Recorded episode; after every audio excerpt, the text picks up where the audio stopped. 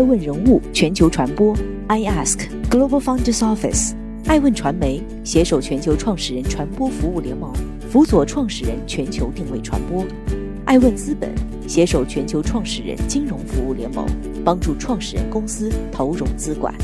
欢迎您每天聆听爱问人物。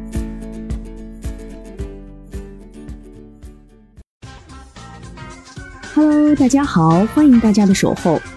本期播出的爱问人物是王小川，一个嫁给搜狗的男人。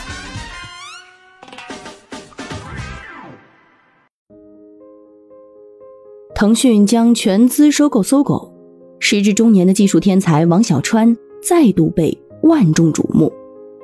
收购消息发出后，王小川在朋友圈回应，并感谢腾讯公司对搜狗的认可。搜狐掌门人张朝阳也表示赞成。公告指出，张朝阳把所有投票权用于支持本次交易，并将所有的股权全部卖给腾讯。搜狗股价闻讯暴涨百分之四十八，在每股市值达到三十三亿美元，一夜飙涨十点八亿美元，折合人民币约七十五亿元。交易完成后，搜狐能获得约十二亿美元的现金，张朝阳将有更多弹药。来为搜狐谋篇布局，而王小川在腾讯的加持下，或许能带搜狗飞向更高的山峰。二零一七年，搜狗几经波折，终在美股上市。将自己的青春与搜狗绑定十三年的王小川，已年近四十，仍旧单身。他曾发誓，搜狗一天不上市，他就一天不找女朋友。众人纷纷调笑，上市后，王小川的人生大事。终于能有着落了，但在人生意义这个问题上，王小川的看法是：第一是要对社会有所贡献，包括输入法都能在历史上有意义；第二是能探索更多未知的事情；第三就是繁殖和哺育后代，这是人类的一个重要课题。对于他来说，实现生命的价值永远是第一要义。不过，换一种角度来看。他也是被优秀绑架的少年。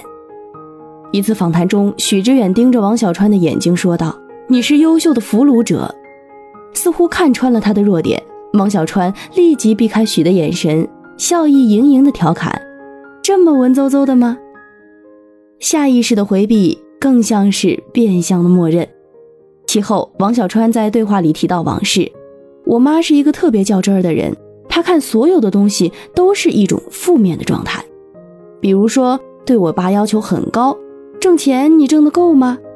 回家陪老婆陪得多吗？你家务干得实在吗？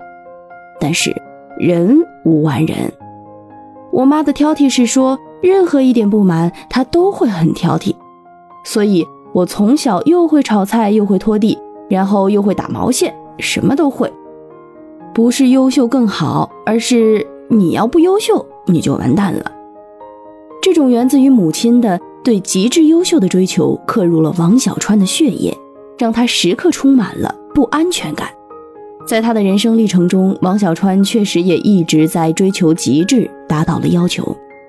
从十二岁以第一名的成绩进入成都七中，十八岁国际奥赛金牌被特招进清华，到二十二岁。被保送至清华大学计算机系高性能所读研究生，王小川一直没辜负天才的头衔。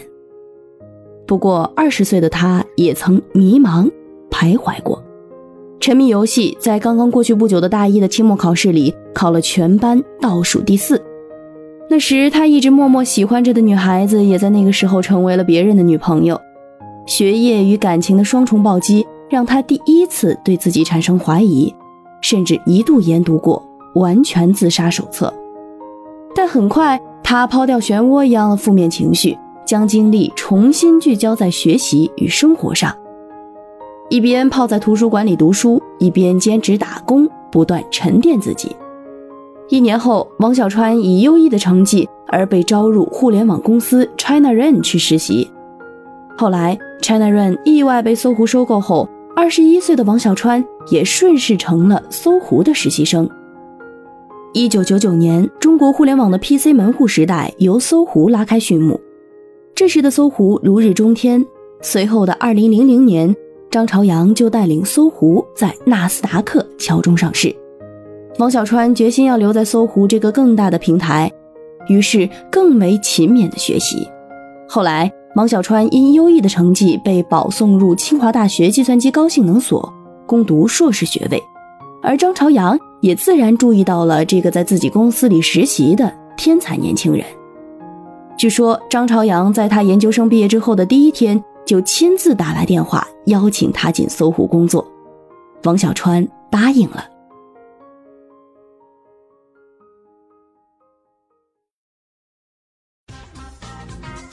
欢迎继续聆听《守候》，爱问人物全球传播，正在播出的爱问人物是王小川，唯一。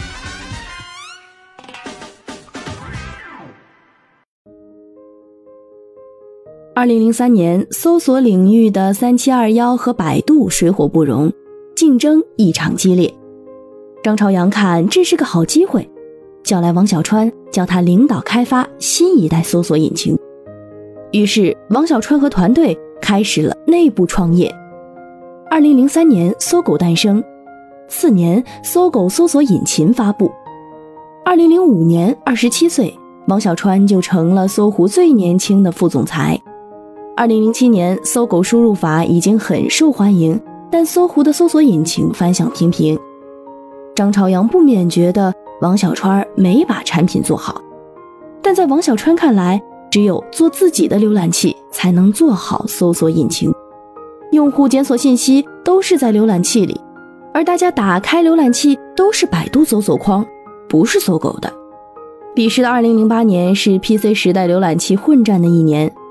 Google 发布了 Chrome 浏览器，微软发布了 IE 八 Beta 二，奥游浏览器如日中天，三六零旗下世界之窗浏览器势头强劲。此外，还有 Opera、腾讯 TT、Safari、iQ 浏览器。王小川后来感慨，最难的是说服张朝阳，但那时浏览器江湖厮杀激烈，张朝阳有顾虑也并非毫无道理。二零零八年时。在五道口的搜狐大厦，王小川正琢磨如何说服老板张朝阳不再反对他为推进搜索业务而做浏览器。一个王小川推荐进公司的人推开办公室的门，告诉他：“老张亲口跟我说，搜索以后你不用管了，由我负责。”在生活中，王小川还面临父亲去世、女友分手带来的伤痛，痛苦达到顶峰。这一年，王小川三十岁。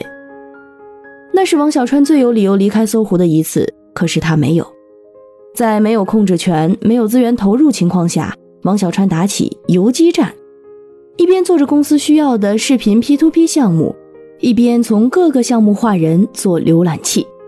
事实上，张朝阳对王小川也非常宽容，对于违规做浏览器项目，他后来并没有强制干涉。我很理解他，也很注重他的情绪。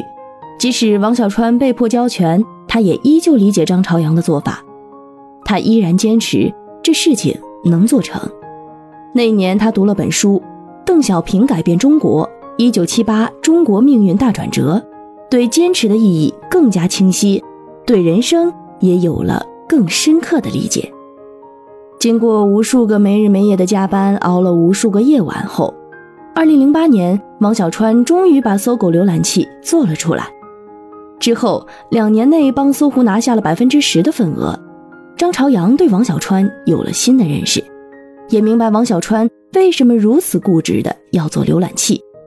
于是他将搜狗拆成独立公司，让王小川拥有自己独立的团队，搜狗也因此成为了百度强有力的竞争对手。王小川曾在一档电视访谈节目里评价张朝阳是值得被信任的人，尤其为人正直。在险恶的互联网江湖里，无论是打盗版还是做微博，都采用非常正统的竞争手段。这种文明价值观与王小川不谋而合。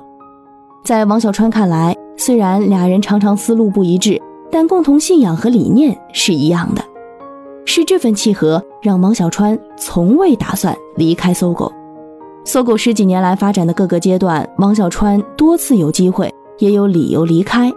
在百度、腾讯、阿里巴巴等多次伸出橄榄枝时，王小川都保持着令外界难以置信的坚持。今天的爱问人物到这里就先告一段落了，我们明天继续。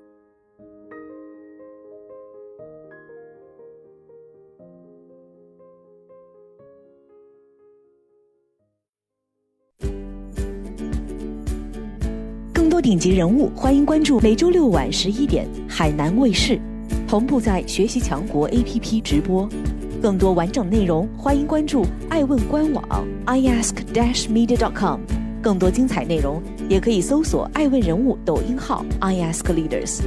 爱问人物全球传播，iAsk Global Founders Office。